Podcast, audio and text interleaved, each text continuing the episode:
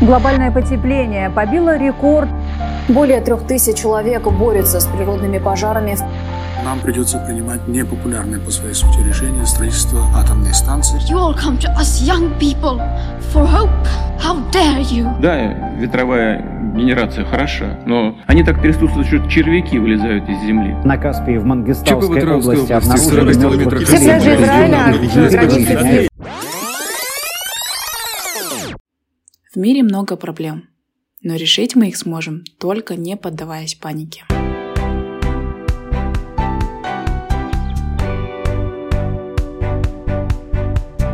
Всем привет! Вы слушаете подкаст «Экология без паники», где мы с вами учимся думать глобально и действовать локально в решении экологических проблем. Для вас вещают Пакизат и Михаил. Вы слушаете эпизод номер 6, где тема посвящена раздельному сбору отходов в разных странах. Скажу сразу, необычный получился эпизод для нас. Честно сказать, мы с Мишей не ожидали, что будет такой большой отклик от наших слушателей. Провели примерно 19 встреч онлайн и офлайн, а некоторые по два раза. Пока записывали интервью, мы с Мишей как будто сами побывали в более 20 странах и увидели, как там устроена сортировка, сбор и переработка бытовых отходов. Поэтому хотим сказать огромное спасибо еще раз всем нашим крутым гостям, которые не просто как путешественники подсмотрели, а долгое время жили, учились и работали в этих странах, а кто-то там живет и сейчас. По факту мы записали более 600 минут аудио и видеоконтента, поэтому решили разбить для вашего удобства на несколько эпизодов.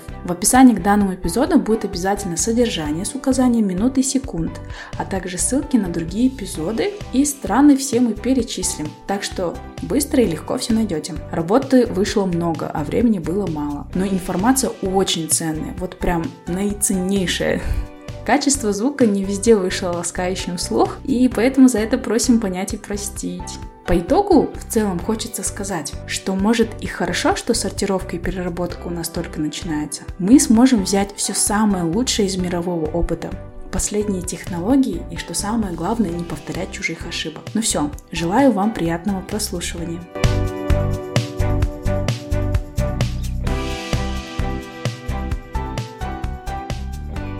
Всем здравствуйте! Сегодня с нами в гостях Амина. Она живет в Германии. Амина я знаю заочно. Она является ведущим подкаста «Белка и стрелка». Очень крутой подкаст. Особенно советую людям, молодым людям, кто интересуется наукой или кто уже работает в этой сфере. Поэтому, Амина, я вас, про вас очень много чего слышала. Я могу про вас бесконечно рассказывать, но все-таки передам вам слово, чтобы вы поприветствовали и сами рассказали о себе. Мгм, спасибо большое. А, всем привет, меня зовут Амина Мирсакиева, я ученый, научный популяризатор и автор подкаста «Белка и стрелка», подкаста науки и жизни ученых. Как ученый я работаю в области теоретической физики. Долгие годы я жила в Швеции, там я закончила свою докторантуру, а сейчас я работаю в немецкой индустрии. А, Живу на два города, потому что так устроена современная наука, что ты не можешь выбирать место, где тебе жить и работать. Оба эти города находятся в земле Баден-Вюртембург э, в Германии. У меня есть опыт проживания еще в третьем городе, э, и он тоже был в Баден-Вюртембурге. Поэтому сегодня, можно сказать, я вам расскажу про э, мусоросбор именно в конкретной земле Германии. Интересно, у вас прям так и называется, да? Мусоросбор. Так классно звучит. Ну, мусоросбор это официальный термин, да, так что мы же сегодня будем говорить про мусор, поэтому я, конечно, подготовилась, собрала все свои мысли, вспомнила, что я делала, какие ошибки допускала и что является очень обязательным. Отчасти тот мой опыт, который есть, он немножечко не соответствует той картинке, которая ходит в интернете. Вот, что все Мгм. представляют про сбор мусора в Германии. Это Мгм. 10 тысяч контейнеров, и это обязательно все по полочкам, это обязательно каждый цвет стекла в разные места, но возникают моменты, которые у меня лично вызывают кучу вопросов. Особенно по сравнению с опытом жизни в Швеции, в которой тоже мусоросбор, он идет на особом уровне, а уж ресайклинг это же отдельная тема. В Швеции даже можно поехать на экскурсию в мусоросортирующий, мусороперерабатывающий завод. Ой, можно я перебью? Что, то есть прям обычный человек, житель, э, захотел и пошел. Да, реально так, но, конечно же, нужно это организоваться в группе, для того, чтобы ну, Мгм. каждого отдельного не запускать, но я знаю людей, которые организовывали эти группы, и не одну, не две, и это прям гиды, которые просто помогают в этих вопросах, э, но если вы, я не знаю, там, школьник или просто человек, живущий в Швеции, у вас есть небольшая комьюнити, и вы такие, блин, мне это очень интересно, я хочу поехать и посмотреть, как перерабатывается мусор. Вы пишете на сайт этого мусора, на мусоросжигающего, мусороперерабатывающего завода, приезжайте туда, это довольно отдаленно, то есть нужно будет нанять автобус, да, нельзя так просто встать и доехать туда, но это посильно, и это не будет стоить каких-то баснословных денег. Порядка 20 евро, чтобы это все организовать, 20-25 с услугами гида. Супер, классно, классно. Просто почему я спросила, это прям актуально для нас, особенно Алматы, и у нас вот была идея, блин, почему бы не организовать такие экскурсии, там, месяц один раз условно, кто захочет. И вы тут такие, у нас такое есть. Я говорю, все, мы точно это сделаем. Все, я с радостью к вам приду и посмотрю, ага. и, и освещу вас... эту тему, потому что мне кажется, это жутко интересно посмотреть, как это устроено в Казахстане, потому что в Казахстане это только зарождается, а значит, это будут последние, последние технологии, это будут самые последние заводы. Некоторые заводы в Европе, они же работают уже долгие годы, да, и одна из причин, почему некоторые вещи в Европе работают хуже, чем в наших странах, да, например, интернет. Все знают, что немецкий интернет это просто боль, да, или mm-hmm. платежные системы немецкие это боль. Почему? Они слишком рано появились. И немцам очень тяжело переходить на более новые системы. Если это работает хорошо, то зачем? Зачем мучить тебя, да, и что-то новое внедрять? Поэтому нам даже плюс, что мы только сейчас доходим до таких технологий. Супер, круто.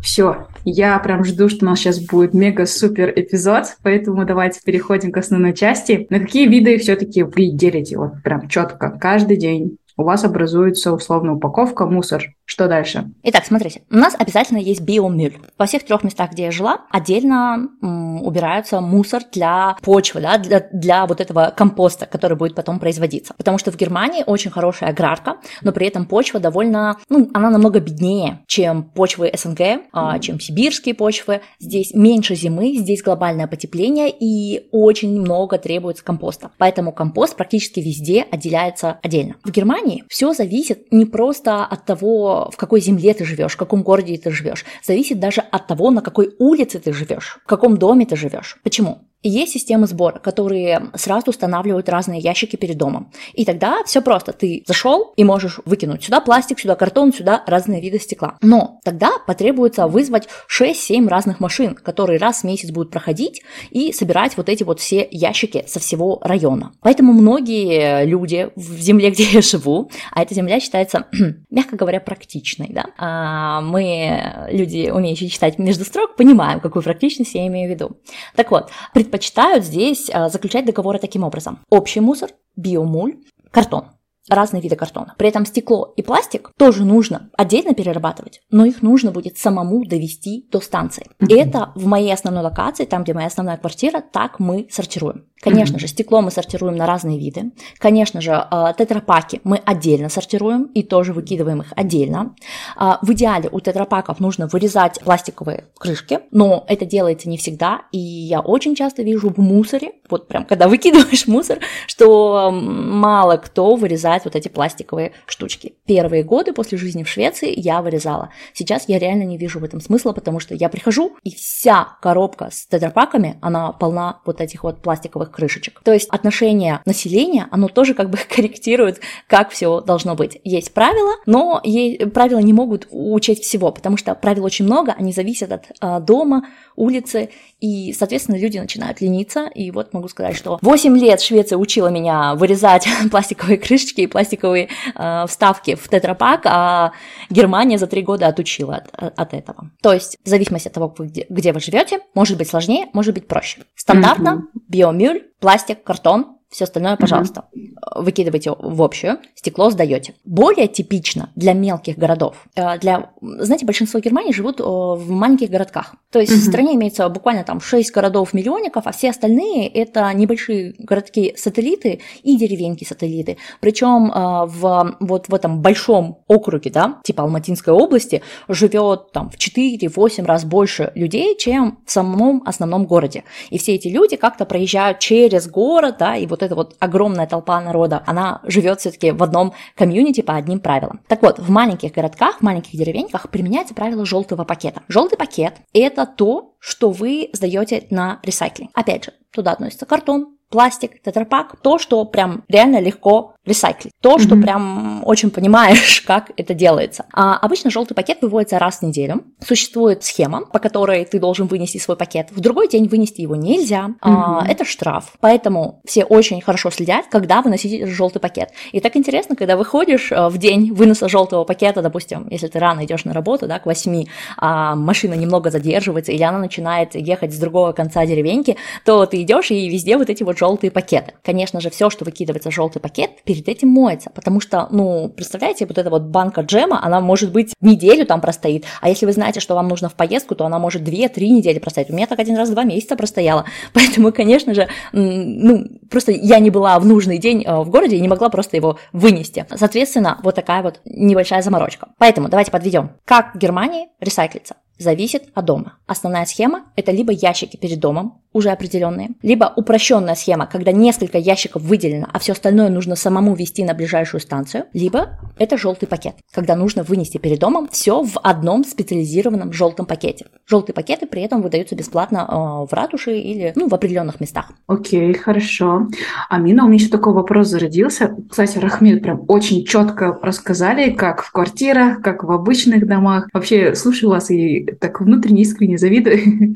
Я хотела спросить насчет все-таки не перерабатываемого мусора, да, который вот э, уже его не только утилизируешь, либо сжигаешь, либо вот полигон.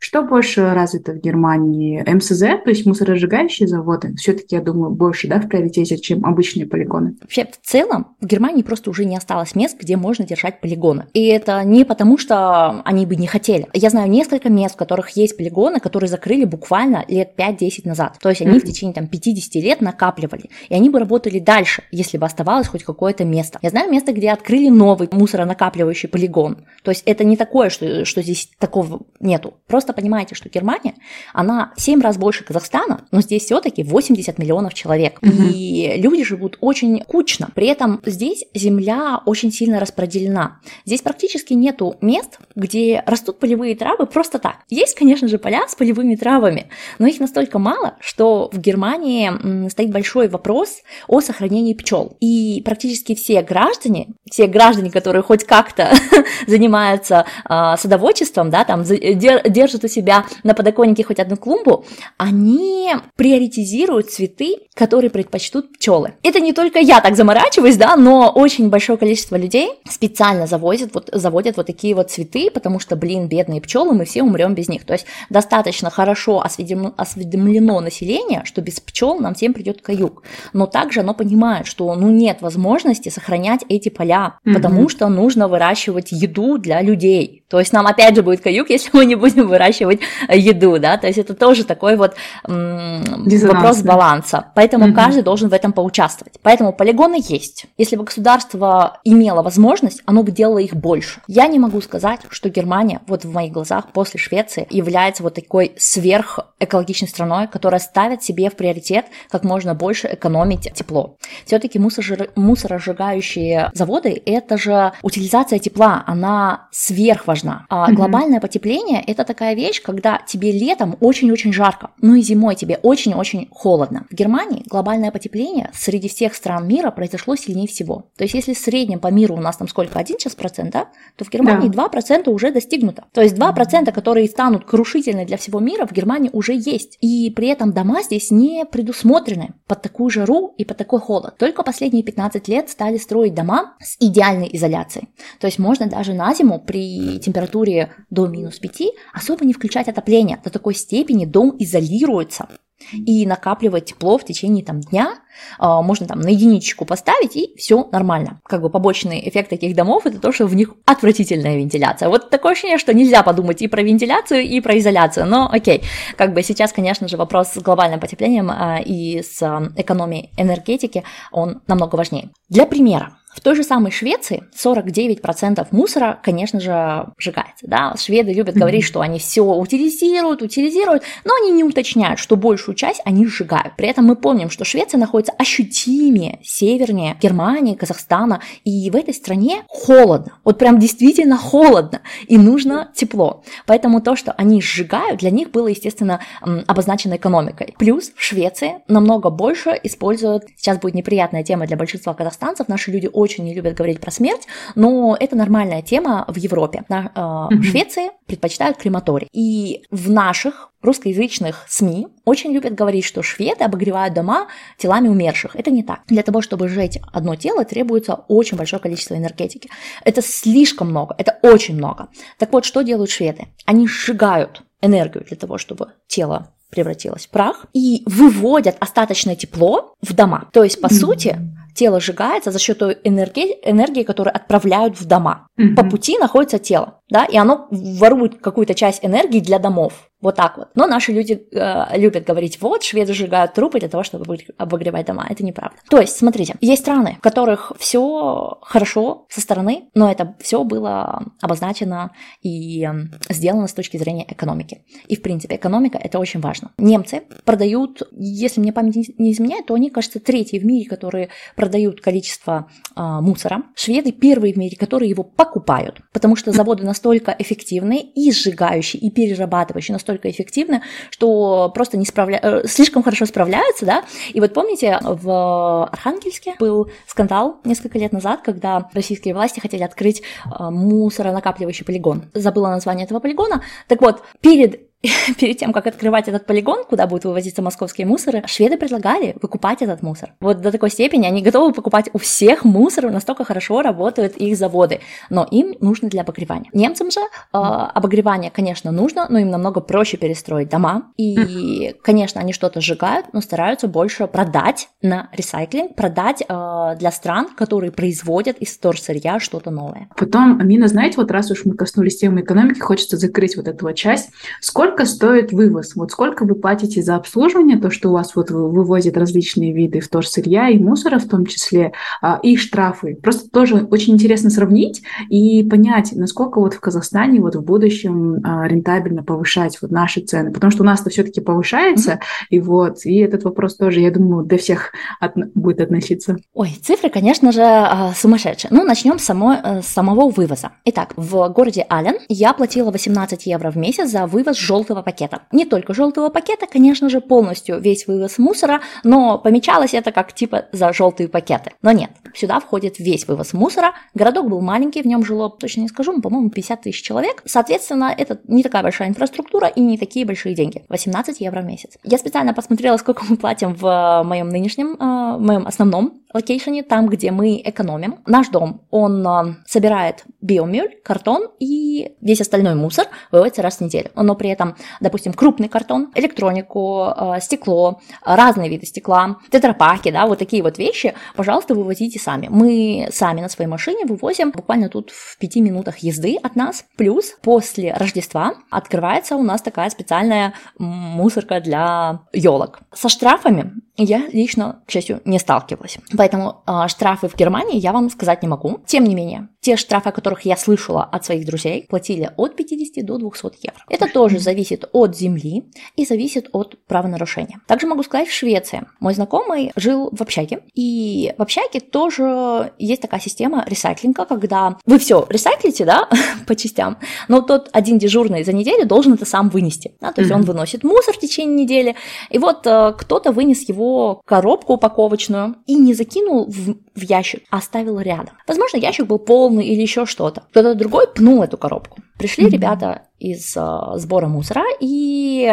Соответственно, они решили, что человек просто выкинул на улицу. Мой друг получил штраф в 60 евро, но так как он отказывался его оплачивать, в итоге он попал э, в черный список неплательщиков э, Швеции и сейчас является невъездным в страну. То есть э, последствия могут быть довольно плачевными. Серьезно, очень серьезно. Амина, потом еще такой вопрос, а мы его задаем всем нашим гостям. Вот в целом в стране, да, если можно так сказать, какая вот работа производится именно по сокращению перепотребления. Ну, мы все понимаем, да, что перепотребление это влияет на образование уровня, количество отходов. Вот как в Германии? Насколько, например, развиты те же самые фондоматы или Zero Waste магазины? Возможно, есть какие-то активисты, которые делают еще какую-то работу? Ой, сейчас я вас расстрою, наверное, потому что я вам скажу совершенно непопулярное мнение и не то мнение, которое вы найдете. Немецкие mm-hmm. активисты являются хипарями, которые абсолютно не думают головой. Очень малое количество людей, которые действительно понимают, о чем они говорят. Например, вот этот закон о дизеле который прошел несколько лет назад, он является прямым следствием того, что необразованные люди, которые не понимают смысла экологии и экоактивизма э, стоят сейчас у руля. Вот если бы чуть более грамотное население стояло, наверняка эффект был бы получше. Что я имею в виду? А, дорогие слушатели, а, несколько лет назад именно на двигатели дизельные а, в Европе были введены всякие запреты, соответственно, это повлияло на цену, но почему так произошло? Существуют исследования, которые показывают, что дизель выделяет нечто хуже для людей. Да? Я сейчас специально не называю вещества для того, чтобы вы не утонули в терминах. При этом бензиновые двигатели, они выделяют больше того, что вредно для природы. Конечно, нам как людям хочется жить э, хорошо и долго. То, что выделяют дизель, дизелевые, дизелевые двигатели в тех концентрациях, что они выделяют, не убивает нас. Но то, что выделяют бензиновые двигатели, в тех концентрациях, что они выделяют, они убивают природу и нас. Соответственно, какой-то очень-очень ненаучный и глупый выбор был сделан политиками и экоактивистами.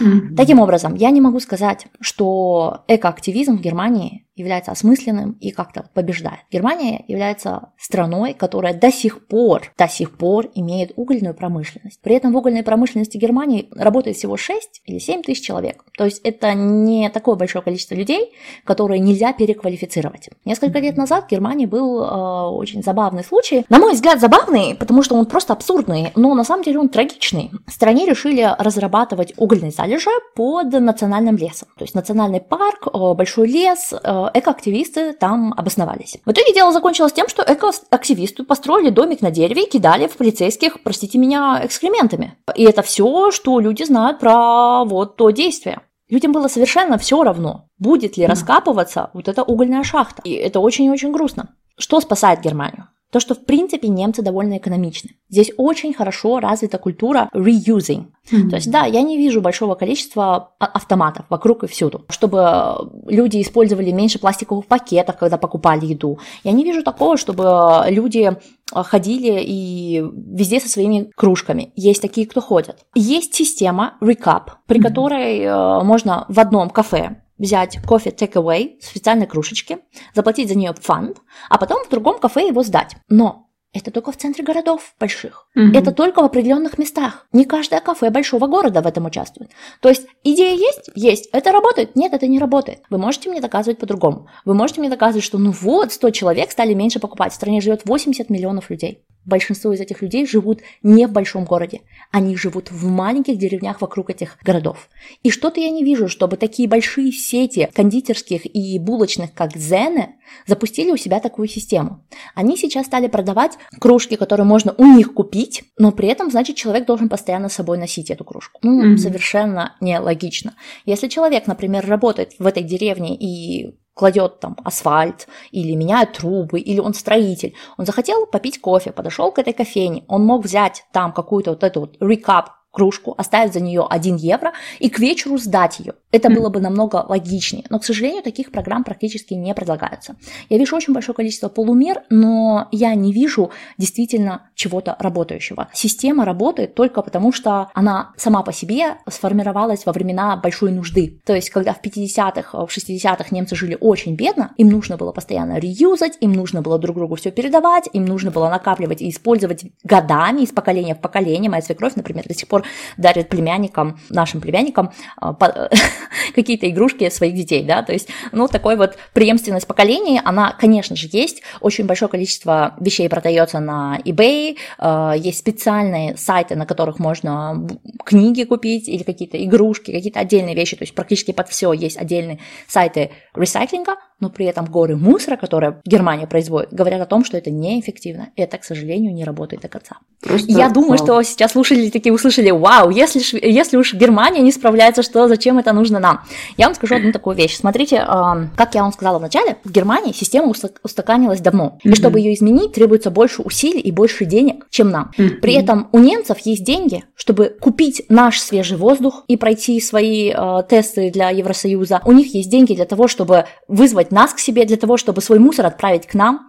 Э, где ездят все старые машины немцев? Они на улицах Алматы, они на улицах наших поселков. Это мы с вами платим за то, чтобы они могли себе позволить такую систему. У нас, к сожалению, такого выбора нет. Если Казахстан mm-hmm. не будет развивать у себя переработку, то Казахстану никто не поможет. А у Германии достаточно большая экономика для того, чтобы компенсировать и здоровье своих людей, и купить новые ресурсы воды, и другие вещи. Поэтому я надеюсь, что, прослушав меня, вы не скажете типа, фу, нам это не надо, а вы подумаете, вау, там были совершены такие ошибки. Мы такого делать не будем. Мы не будем популистами, мы будем развивать мусоропереработку, адекватно, и мы будем все в ней участвовать. Потому что если все не будут участвовать, то так и будем сдавать тетрапаки с пластиковыми коробками, и ну, толку не будет. Да, согласна. Амина, я просто под впечатлением от того, сколько информации получила. И, честно, я просто хочу вас похвалить, вот как суперского подкастера, как вы преподносите информацию, вроде бы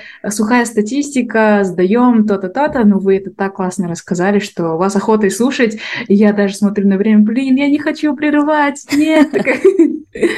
Амина, тогда а, вам слово, что вы еще хотели бы вообще в целом добавить, вот касательно вот этой темы в Германии, и мы уже потихоньку будем завершать. Наверное, я хочу добавить только одну такую вещь. Сейчас в Германии хипари у власти, но система здесь работает, поэтому в какой какой-то момент они исправятся, и у них хватит ресурсов догнать и обогнать всех. Казахстан уже приходится малыми усилиями решать все свои проблемы единовременно. Если мы не будем отвечать за нашу жизнь, то кто-то другой за нее будет отвечать. И посмотрите, пожалуйста, на мусорные полигоны Юго-Восточной Азии и скажите, хотите ли вы, чтобы ваша страна, наша с вами страна, несмотря на то, что я сейчас живу в Германии, чтобы она превратилась в огромный полигон для других? Наверняка нет.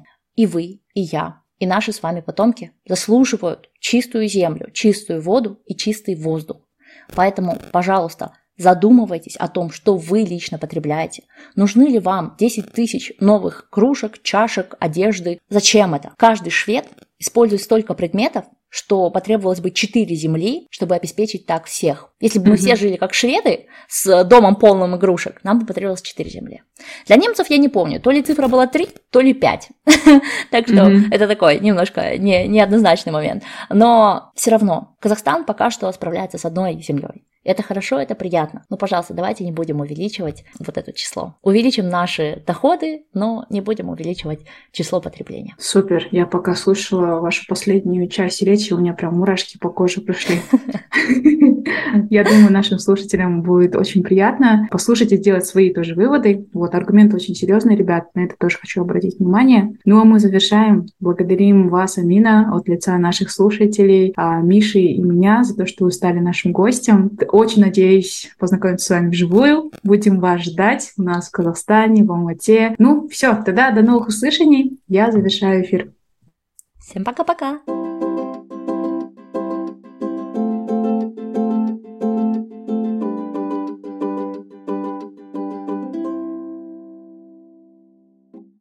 Добрый вечер, Жанна. Спасибо, что согласились э, стать гостем нашего эпизода про опыт других стран. А Жанна у нас живет в Ирландии. Сколько уже лет? Пока что один год. Достаточно, чтобы влиться в это. Ну, э, расскажите немного о себе, чем занимаетесь в Ирландии. Добрый вечер еще раз, Михаил. Угу. Спасибо, что пригласили в ваш подкаст. Меня зовут Жанна Есен. Я живу в Ирландии, недалеко от Дублина в небольшом городке. И я эколог по профессии, много лет в этой теме, но в основном специализируюсь на теме климата изменения климата, а, устойчивое развитие. В этой сфере лежат мои интересы. Поэтому, наверное, о мусоре сегодня я буду больше с обывательской точки зрения тоже рассказывать. До Ирландии я жила в других европейских странах, это была Венгрия, Испания, Швеция. Поэтому могу сравнить увидеть, где что лучше устроено. А в Казахстане как давно вы были? В Казахстане я была 8 лет назад. Ну, то есть О. я, конечно, езжу, навещаю семью, но переехала в Европу 8 лет назад. До этого работала на казахстанских проектах в сфере климата,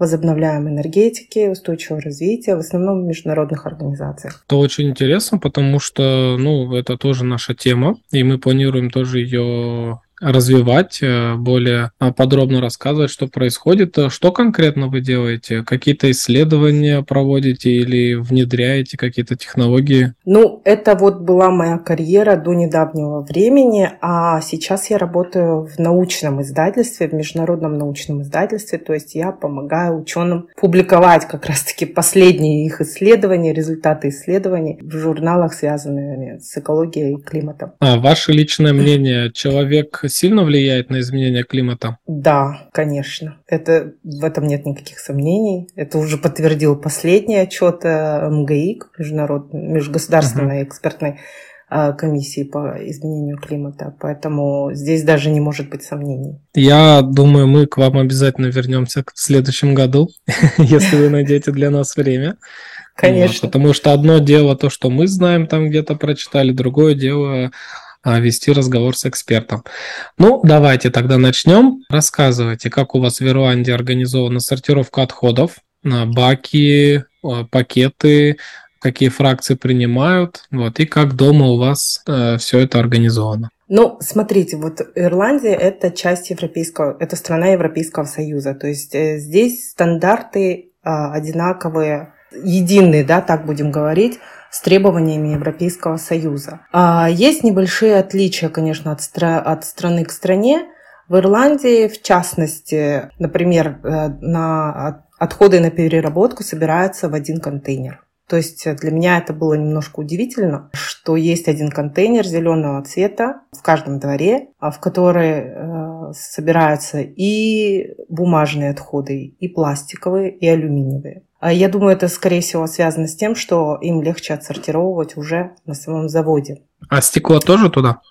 Нет, стекло отдельно. А, ну вот если по порядку, то в каждом домохозяйстве, да, как они говорят, household, в каждом домохозяйстве имеется обычно два контейнера. Это контейнер зеленого цвета для отходов в переработку и контейнер черного цвета это общие отходы, куда бросается все. Мне такая система сначала казалась не сильно эффективной, потому что э, в итоге это очень сильно запутывает людей. Получается, что пластик, который они собирают вот в этот общий зеленый контейнер, он должен быть твердым пластиком. А все, что относится к так называемому софт пластик, да, мягкий пластик, пленки и так далее – они не принимали до прошлого года, я думаю. И вот, э, вот этот весь легкий пластик, он в конечном итоге, ну, люди есть люди. Им лень идти в отдельные пункты сбора, чтобы только отнести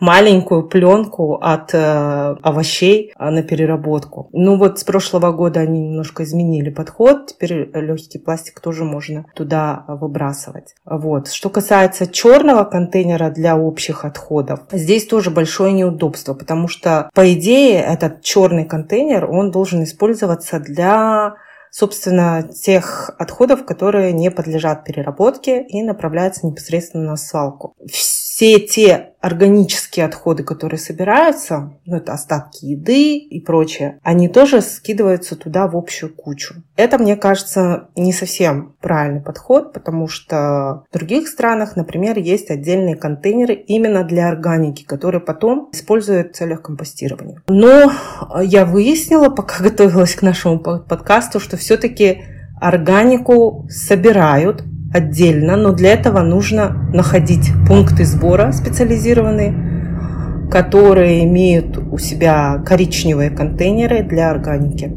И это хорошее начинание. Оно, как я поняла, это нововведение случилось недавно, то есть даже не во всех еще округах представлено но, тем не менее, все-таки озаботились этим вопросом. Получается, как у нас, в принципе, в городах, в каждом дворе мусорка, да, также и у вас, но только с разделением, как бы дуальная система, как, например, у нас сейчас в Астане. Там тоже есть два типа контейнера, один для переработки, один для непереработки. А, а как-то эти контейнеры, там есть инструкции какие-то? Как люди узнают, что можно в переработку, что нельзя? Ну, инструкция на самом контейнере имеется. Это в основном сухой, чистый мусор. Это может быть бумага, картон, пластик и твердый, и мягкий, алюминиевые банки, консервные банки. Плюс здесь, что мне нравится в Ирландии, очень четко прописано на самой упаковке продуктов, что перерабатывается, что нет. То есть я, например, покупаю йогурт, и вот сверху йогурта будет написано, что сама емкость для йогурта подлежит переработке, а вот эта вот крышечка уже нет. Mm. То есть э, такая Классно. инструкция, она полезная, да, то есть не запутаешься. А мыть надо пластик перед тем, как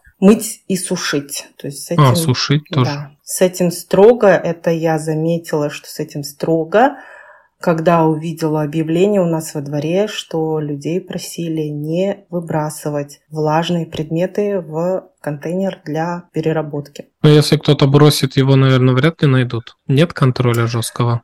Жесткого контроля нет, потому что это невозможно, особенно в многоквартирных дворах. Более строгий контроль там, где сектор частных домов, потому что в частных домах а, домовладельцы обязаны подписывать контракт с э, мусора как сказать, waste management company, да? Вывозящей компанией. Да, с вывозящей компанией, которая предоставляет свои контейнеры. И там, конечно, есть больше возможностей для контроля. То есть э, будут следить, что именно выбрасывается в переработочный контейнер, а что именно в общий. Там да, есть даже нас... серьезные такие штрафы. И, по-моему, если это первое нарушение, это где-то 30 евро. Если угу. это происходит в общественных контейнерах, то там штрафы побольше, уже от 150 до 4000 евро, по-моему. Выбрасывать надо в пакетах, я вот что-то упустил, или можно так просто высыпать сухое? В пакетах как раз-таки э, запрещено выкидывать отходы, которые идут в переработку. То есть э, нужно завести специальное ведро и его опустошать в контейнер. Без пакетов, без никаких других обертывающих материалов. Угу. А что по поводу опасных отходов электроники крупногабаритных? С электроникой, с батарейками очень просто устроена система. На самом деле мне нравится удобство. То есть в каждом моле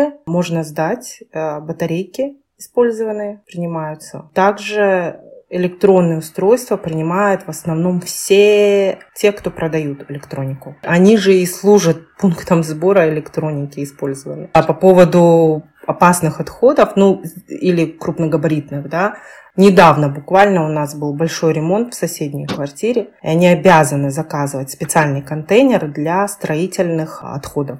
Нельзя эти отходы ни в коем случае сбрасывать в общий контейнер. Этот контейнер заказывается, он ставится прямо перед подъездом или перед домом и потом забирается. Стоит, конечно, денег немалых, в зависимости от объема контейнера. Самый маленький там от 100 евро и, выше. Но это обязанность. Десять раз подумаешь, делать ремонт или нет, покупать ли новую технику. Да, сам ремонт не дешевое занятие здесь, так еще и избавиться от мусора это отдельная история. Отдельная статья бюджета, не маленькая.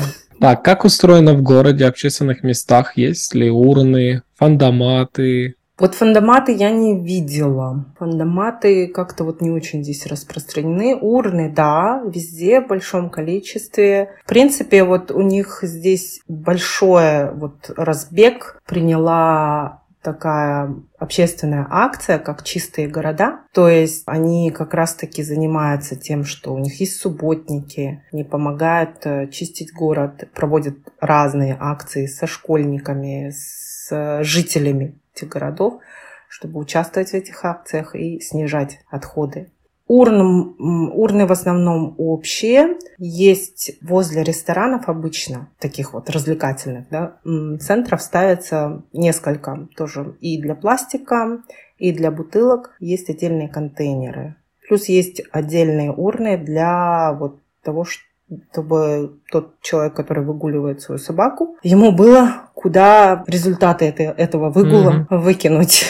В ЕС принята директива, да, что самой первой ступенью должно быть предотвращение отходов. Но есть ли какие-то у вас э, примеры, там, депозитная тара или Zero Waste магазины? Да, это, кстати, большая тема, потому что, по сути, вот что отмечено на общеевропейском уровне, снизилось количество общего мусора, но количество отходов, которое направляется сейчас в переработку, выросло. То есть, э, и это видно даже вот у меня во дворе, я могу просто не поместиться в свой контейнер для э, отходов по переработке. То есть люди действительно сознательно к этому подошли и сортируют ответственно.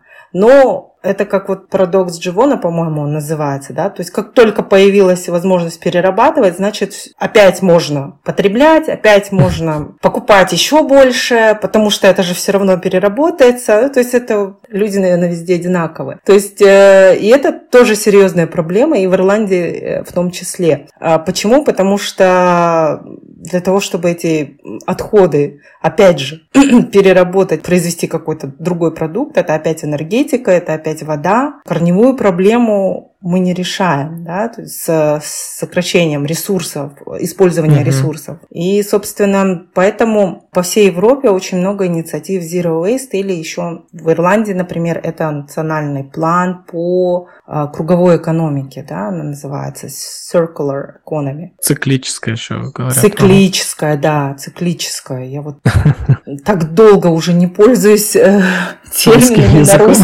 на русском, языке термины для меня отдельная песня. Да, ну и вот у них э, как раз-таки вот эта инициатива направлена на предотвращение отходов, а потом уже recycle, reuse and recycle. То есть recycle uh-huh. это, собственно, последняя ступень в этом плане. У них здесь очень много zero waste магазинов, у них здесь много магазинов, где можно купить в своей емкости а, на развес. У них есть специальные сервисы, которые доставляют корзины с овощами от фермеров до тех, кто заказывает, и эти корзины, О, ящики круто. деревянные, да, они потом постоянно реюзаются. То есть э, вот этот ящик или а корзина... А овощи они не заворачивают в упаковки, в пластик, просто приносят? В молах, конечно, заворачивают. Про доставку нет. Если заказывать вот именно organic veggies, да, basket, корзину органических овощей, то принесут вот прям в открытом виде, как есть. То есть они а насколько, все вместе свалены. Насколько дороже органик э, по сравнению, если покупать в супермаркете? Я бы вот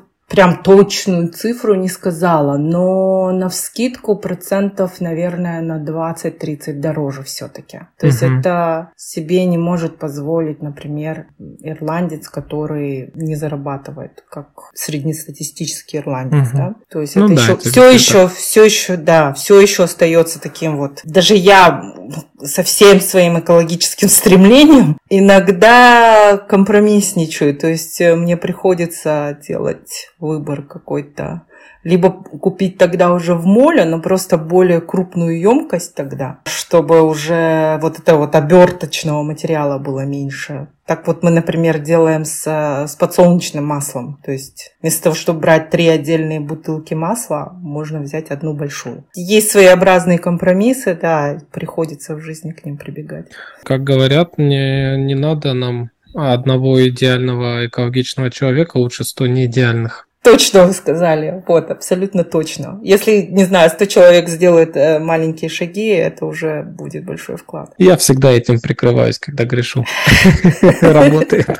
Есть ли у вас какие-то данные по процентажу ну, то есть сколько перерабатывается, сколько сжигается, если есть МСЗ, и сколько идет на полигоны. Есть ли вообще полигоны? Есть полигоны. Вот опять же, я просто готовилась к нашему подкасту, и самой мне стало любопытно, как обстоит дело с мусоросжиганием. Да? Это очень противоречивая тема. В ней есть и свои сторонники, и свои противники. В Ирландии два мусоросжигающих завода, и они а, постоянно находятся под таким вот обстрелом общественным. Mm-hmm. То есть они людям, людям они не нравятся. И регулярно есть какие-то петиции о закрытии этих заводов.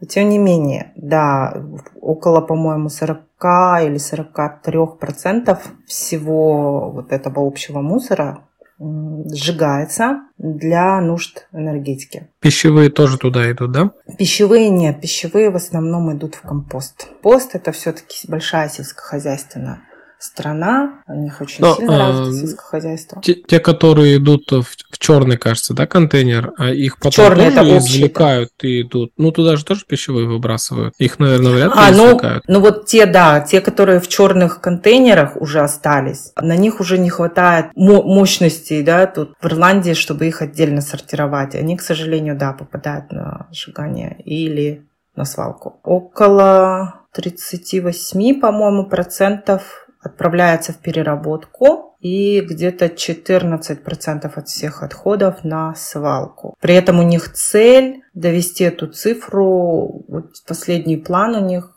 по-моему, к 2025 году довести эту цифру до 10% и меньше, чтобы отправлялась на свалку. Но по Ирландии один интересный факт по Ирландии, поскольку эта страна маленькая, на небольшом острове сравнительно находится, то есть у них вот нет больших площадей для организации свалок. А у них всего три свалки на всю страну. Я вот немножко конфузом обнаружила, что Ирландия экспортирует большое количество мусора за границу, ну, в рамках Европейского Союза, на дальнейшую либо переработку, либо компостирование.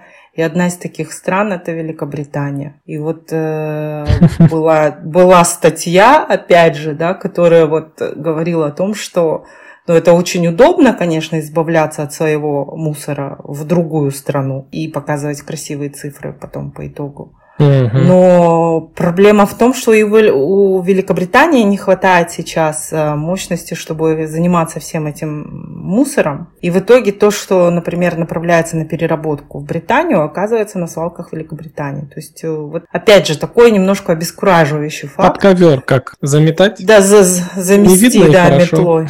Вот-вот, да. То есть, ну, чтобы это не казалось, что у нас здесь все прям так очень гладко и красиво в Европе к сожалению, тоже есть свои проблемы. Удивительно, зачем Великобритании это нужно? Что там, Ирландия им так сильно платит, что ли, за прием мусора? Ну, да, это достаточно большие выплаты обычно. И плюс, если страна нуждается в материале для переработки, вот в Голландии, mm. например, запрашивают, в Дании в той же, то им выгодно принимать отходы на переработку и производить что-то из этих отходов. Но принимают они смешанные, потом сами там сортируют, да, получается? Отдельно категория у них то же самое, как вот сбор здесь, такая же категория для экспорта. Отдельно переработочный, отдельно общий и, насколько я помню, а, отдельно то, что на свалку пойдет тоже. Ну, тогда по другим странам, да, пробежимся?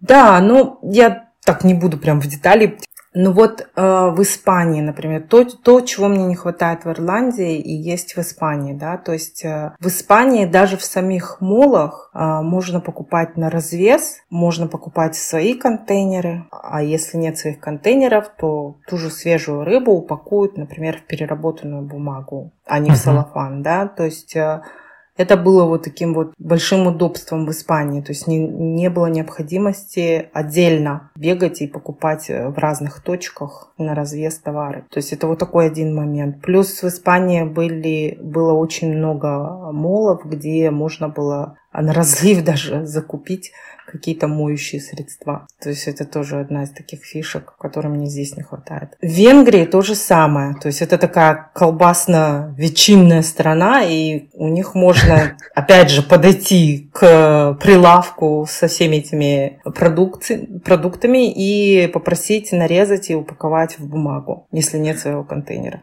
А немножко не хватает э, вот э, основательности шведского подхода, да, то есть во всех остальных странах Евросоюза все-таки нет вот этого вот дисциплинированного, организованного подхода, который есть в Швеции. Там у них система сортировки мусора э, поставлена настолько, что людям даже не нужно сильно много думать, как быть с тем или иным мусором. Плюс мне нравилось в Швеции, что Обычно вот дворы в многоквартирных домах, они организовывались таким образом, что было очень много разных контейнеров. То есть даже стекло по цвету сортировалось. То есть нельзя было стекло выкинуть э, вообще. Зеленое, да, угу. зеленое, коричневое там и белое стекло в общий, в общий контейнер. Но здесь в Ирландии, кстати, тоже они собирают по цветам стекла.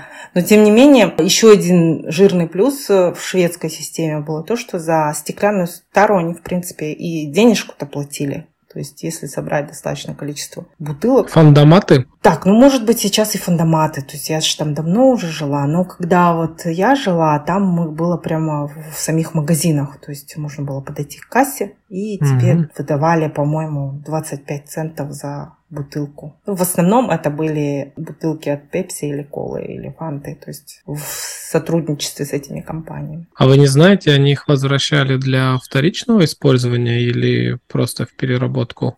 Для вторичного использования, О, это классно. не переработка, да. То есть вот это вот было прямо... Я больше нигде в других странах такой системы не видела. Да, вот и пункты приема в хозяйственных магазинах. В Ирландии, например, а, тоже мне нравится эта система. То есть люди все равно ездят в хозяйственные магазины покупать дополнительные лампы, а, батарейки эм, и другие предметы хозяйственного бытового использования. Угу. И вот там а, все хозяйственные магазины принимают эти же предметы назад. То есть э, есть э, большое удобство в ирландской системе в том, что сами магазины и реселлеры, да, вот они становятся вот такими пунктами сбора, потому что люди все равно туда приходят. Отдельно ехать вот э, со стеклом такая вот незадача здесь, в Ирландии, что стекло принимается не, вот, не в каждом дворе, нет такого контейнера для стекла. То есть нужно отдельно собирать стекло, вот у меня каждую неделю работа упаковывать э, в рюкзак стекло, разные банки, бутылки, выходить и э, топать километра полтора-два, чтобы угу. пере... выкинуть на переработку стекло. То есть ну, вот. Все равно пока лучше, чем у нас. Радуйтесь. Ну, да, да, конечно. Так, у меня еще возник вопрос. Вспомнил что-нибудь э, с текстилем. Есть куда девается текстиль, mm. одежда, которую еще можно носить, куда-то передать, может быть? Да, вот э, в моем городке, например, это все организовано вместе. То есть стоит э, несколько контейнеров для стекла на одной площадке и два больших контейнера для приема одежды. Одежды и даже обуви. В этом плане, да, здесь это предусмотрено. Плюс есть много разных чаритей, да, то есть э, благотворительных организаций, куда вот одежду в хорошем состоянии тоже можно давать. В плане одежды есть еще очень много магазинов, которые занимаются перепродажей, так будем говорить, да, то есть э, они собирают одежду у людей и перепродают уже. Как типа как комиссионка. Как, се- как second-hand, да, то second есть... Да, second-hand такой вот. И таких магазинов, и здесь у них еще есть кило э, sales, да, то есть одежда на развес по mm-hmm. килограмму. Опять же, это одежда second-hand.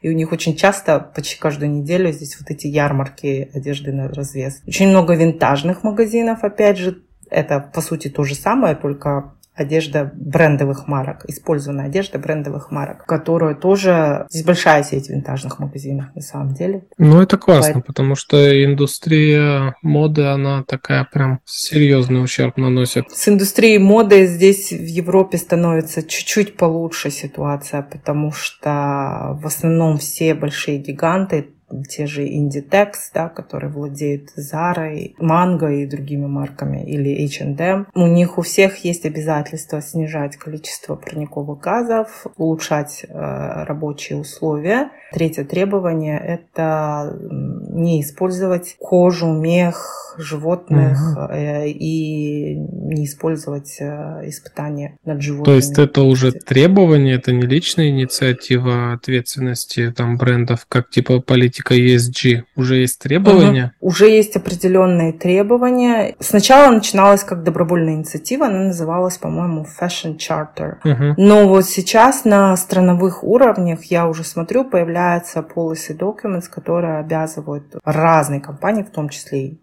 модные компании, снижать все эти показатели до определенного процента, то есть для каждой компании свой процент. И они обязаны отчитываться, есть у них своя форма аудита для этого, есть специальные компании, которые занимаются аудитом таких компаний. Ну все, Жанна, спасибо вам большое.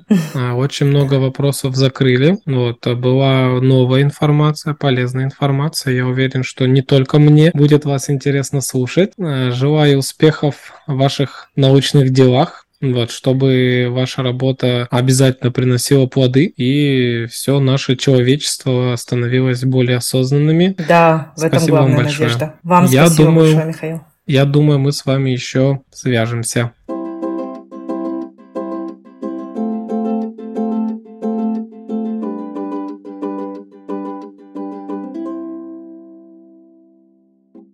Друзья, связи Михаил, и сейчас мы поговорим с Ажар. Ажар поделится опытом того, как сортируют отходы во Франции. Здравствуйте, Ажар. Как ваши дела? Здравствуйте, Михаил. Мне хорошо дела. Вы сейчас во Франции находитесь? Да, я уже четвертый год э, живу во Франции. Я здесь угу. учусь. На кого учитесь? Получается, я учусь э, в высшей инженерной школе на инженера в сфере обработки загрязненной воды. И вот в этом семестре у меня есть э, предмет, который называется управление отходами. Поэтому я знаю немножко как э, житель, который сортирует мусор, и немножко больше. Как нам повезло с вами.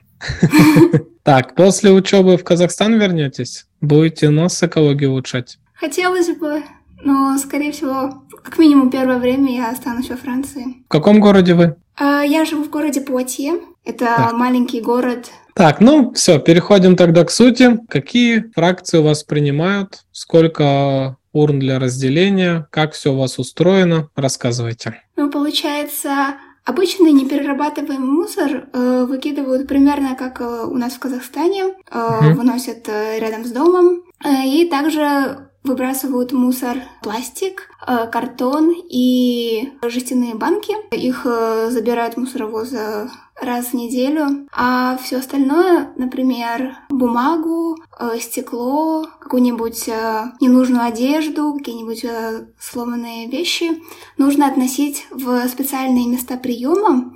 Обычно они располагаются рядом с жилыми домами. Получается, для каждой фракции отдельный бак, для каких-нибудь э, больших предметов, например, э, сломанная техника или большие сломанная мебель, нужно ехать э, за город. Там есть специальные пункты приема, которые эту технику могут, например, починить и перепродать. То есть получается просто урны во дворах, какие-то для определенной фракции, какие-то для неперерабатываемых отходов. Правильно?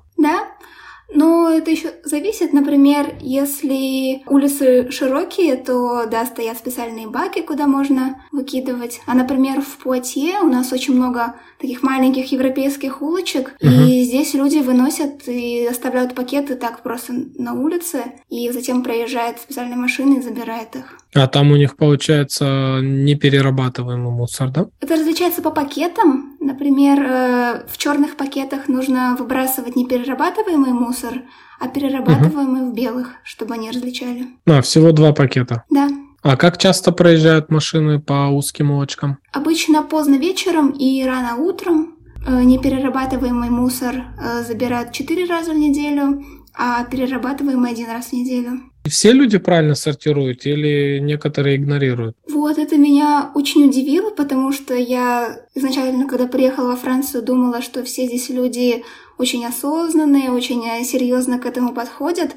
Но я очень много раз видела, как люди бросают в урну с перерабатываемым сырьем какую-нибудь э, фигню, которую вообще э, нельзя переработать. Например, люди иногда думают, что, о, вот старый мой телефон, вроде там есть какие-то металлы, ладно, выкину как алюминиевую банку на переработку. Какие-нибудь э, композитный пластик могут тоже э, выкинуть на переработку. Хотя сортировать мусор во Франции очень просто, потому что производитель обязан на упаковке написать прям словами эту э, часть упаковки нужно переработать, эту часть переработки выкинуть. Ой, эту часть мусора э, можно переработать, а эту часть мусора можно выкинуть. Как у вас дома устроено? Вы в квартире живете или в частном доме? Нет, я живу одна в квартире. И вам, чтобы вынести мусор, нужно у себя. Вот у вас дома как? Сколько ведер, пакетов? Как у вас происходит? Как быт устроен? А, у меня есть э, один э, бак для э, неперерабатываемого мусора я его выношу э, один раз в неделю. Есть э, корзинка для перерабатываемого. Там у меня картон, пластик, э, еще тетрапак и э, если бывают э, какие-нибудь консервы. И еще я недавно начала э, собирать компост, потому что я увидела, что в парке стоят большие компостеры, куда можно органический мусор выкидывать. И у меня есть маленький э, контейнер для органики. Классно. А как это выглядит в парке? Ну, как это организовано? Вообще здесь э, во многих парках бывают такие уголки э, для общественного огорода. Mm-hmm. Я, честно, не знаю, как они устроены, но я недавно, когда проходила, посмотрела, и там есть, например, два больших бака для компоста, куда можно его выбрасывать. И есть два больших бака с уже готовым компостом, где любой человек может э, взять э, компост для своего огорода или своего сада. А какие-то правила там прописаны, что можно, что нельзя? Там написано, какие отходы можно принимать, а какие нежелательно. Вот что меня удивило, во многих инструкциях обычно пишут, что нельзя выкидывать э, мясо и кости, угу. а конкретно на тех эм, э, баках, которые я видела в парке, там было написано, что их принимают, что очень странно. Как в городе устроено в общественных местах? Есть ли урны раздельные, фандоматы? Э, фандоматы я нигде не видела.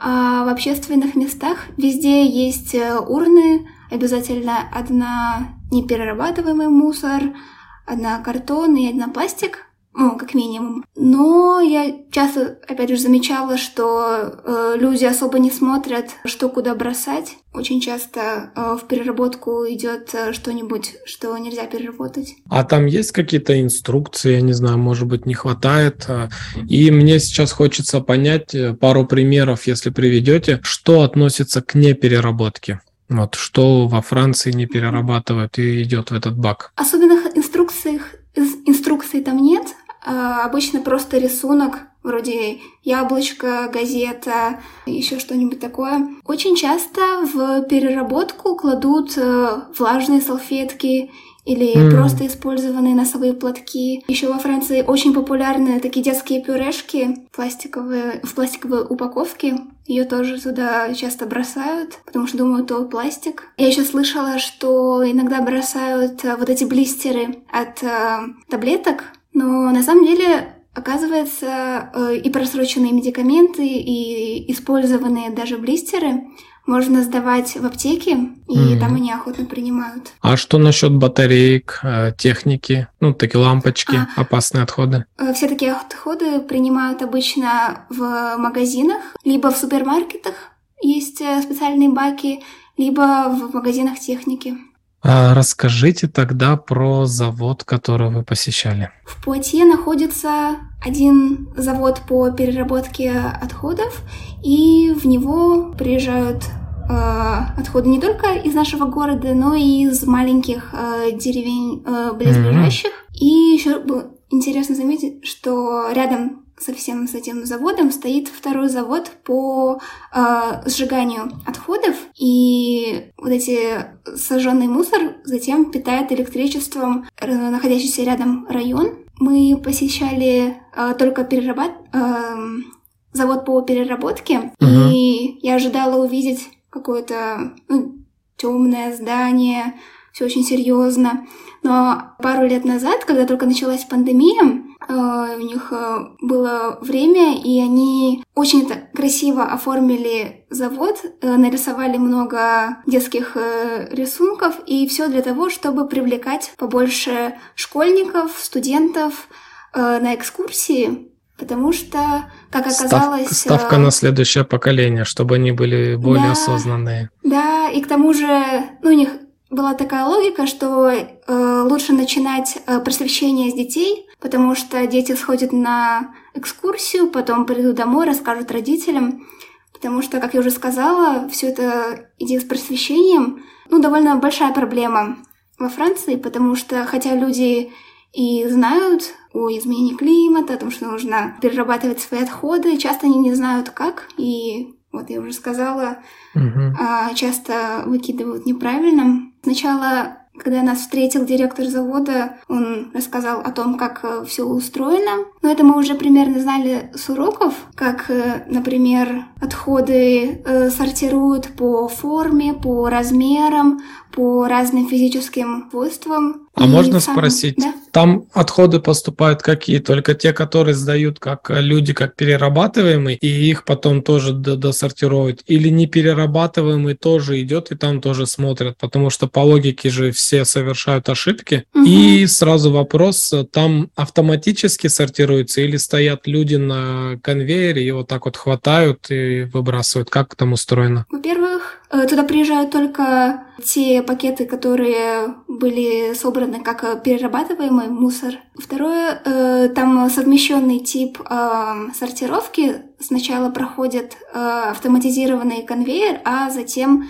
стоят люди, которые устраняют ошибки, которые мог совершить mm автоматический компьютер. Угу. А как там запах, вонь или все стерильно? Вот на удивление есть э, маленький э, характерный запах, но ничего серьезного. Ну потому что там основной органики, скорее всего, нету, только да. как остатки, наверное, на посуде максимум. И получается, они все фракции, которые туда попадают, они измельчают и что-то делают, или ну как готовят какую-то мелкую стружку и дальше отправляют, или уже что-то здесь производят, готовый продукт? Нет, они ничего не производят, они только собирают, например, пластик с пластиком, э, бумагу с бумагой, из них они формируют такие огромные кубы и потом отправляют, э, перепродают их. То есть они не перерабатывающие, а больше как сортировочный, да, цех? Дополнительный узел. Да, скорее так. А потом уже да. отправляют, продают в торсырье. А то, что не перерабатывается, идет на мусоросжигающий завод. Да. А все и... идет на мусоросжигающий или часть на полигон все равно? Насколько я поняла, все, что они не смогли переработать, ну, то есть, точнее, то, что они не передают на переработку, они сразу отдают на мусоросжигательный завод, а там они разделяют сами уже, что нужно отправить на полигон, что э, безопасно сжигать. А, ну и как я могу сделать вывод, а вы меня поправьте, если я не прав, что раз люди все равно много ошибаются, то получается у вас никаких штрафов за неправильную сортировку нет. На самом деле есть. Получается, есть э, штраф отдельный для, для физических лиц, которые неправильно сортируют свой мусор. Есть э, отдельный штраф для предприятий, но я очень смутно представляю, как это может работать, mm. потому что э, никто не ходит, не следит, куда вы бросаете свой мусор. Только если случайно кто-то заметит, ну это я с трудом представляю. То есть штрафы предусмотрены, а контроль нет. Да. Да. Как давно начали сортировать во Франции отходы? Не владеете информацией? Когда они начали вводить эту систему, строить э, сортировочный, мусоросжигающий? Вообще, первый закон вышел в 75 году. Тогда они определили, что такое мусор и что делают э, разные люди на всей этой цепочке от производства до утилизации мусора. Угу. И затем только в 92 году они его модифицировали и ввели понятие утилизация отходов. И только затем в 2008 году э, начали э, серьезно заниматься этим. Э, тогда ввели, получается, приоритеты. Первый приоритет — это уменьшить производство отходов, чтобы, получается, ну, избежать производства отходов mm-hmm. первым делом, затем использование отходов, переработка и какая-нибудь э, получение электроэнергии. И вот только самое последнее — это свалка и полигоны. Ну, это получается вот. директива ЕС есть такая, да, вот эта вот да. пирамида отходов, которая у нас тоже Да-да-да. сказали, что мы теперь ее придерживаемся. Ага. А, хорошо. С того времени с того времени чуть ли не каждый год выходили все новые и новые такие директивы. Например, к следующему году уменьшить производство отходов на столько-то процентов или поднять э, процент э, переработываемых, переработанных отходов на столько-то. Не знаете ли вы статистику, сколько во Франции перерабатывается, сколько сжигается и куда остальное девается? Вот на 2020 год 66% перерабатывается, 6% сжигается с использованием энергии, остальные 28% либо просто так сжигают, либо отправляют на полигоны. 66 перерабатывается? Угу. Это очень много при таком отношении населения. Да. Классно. Удивительно просто, как они этого добились. Есть ли какие-то zero waste инициативы? Вот как раз таки, если мы говорим про предотвращение появления отходов, а может быть какая-то депозитная тара или запрет одноразовой посуды, трубочек, с чем-нибудь сталкивались? Часто в магазинах проводят акции, например, купите что-то в свою тару, в свои фруктовки, и мы дадим э, скидку.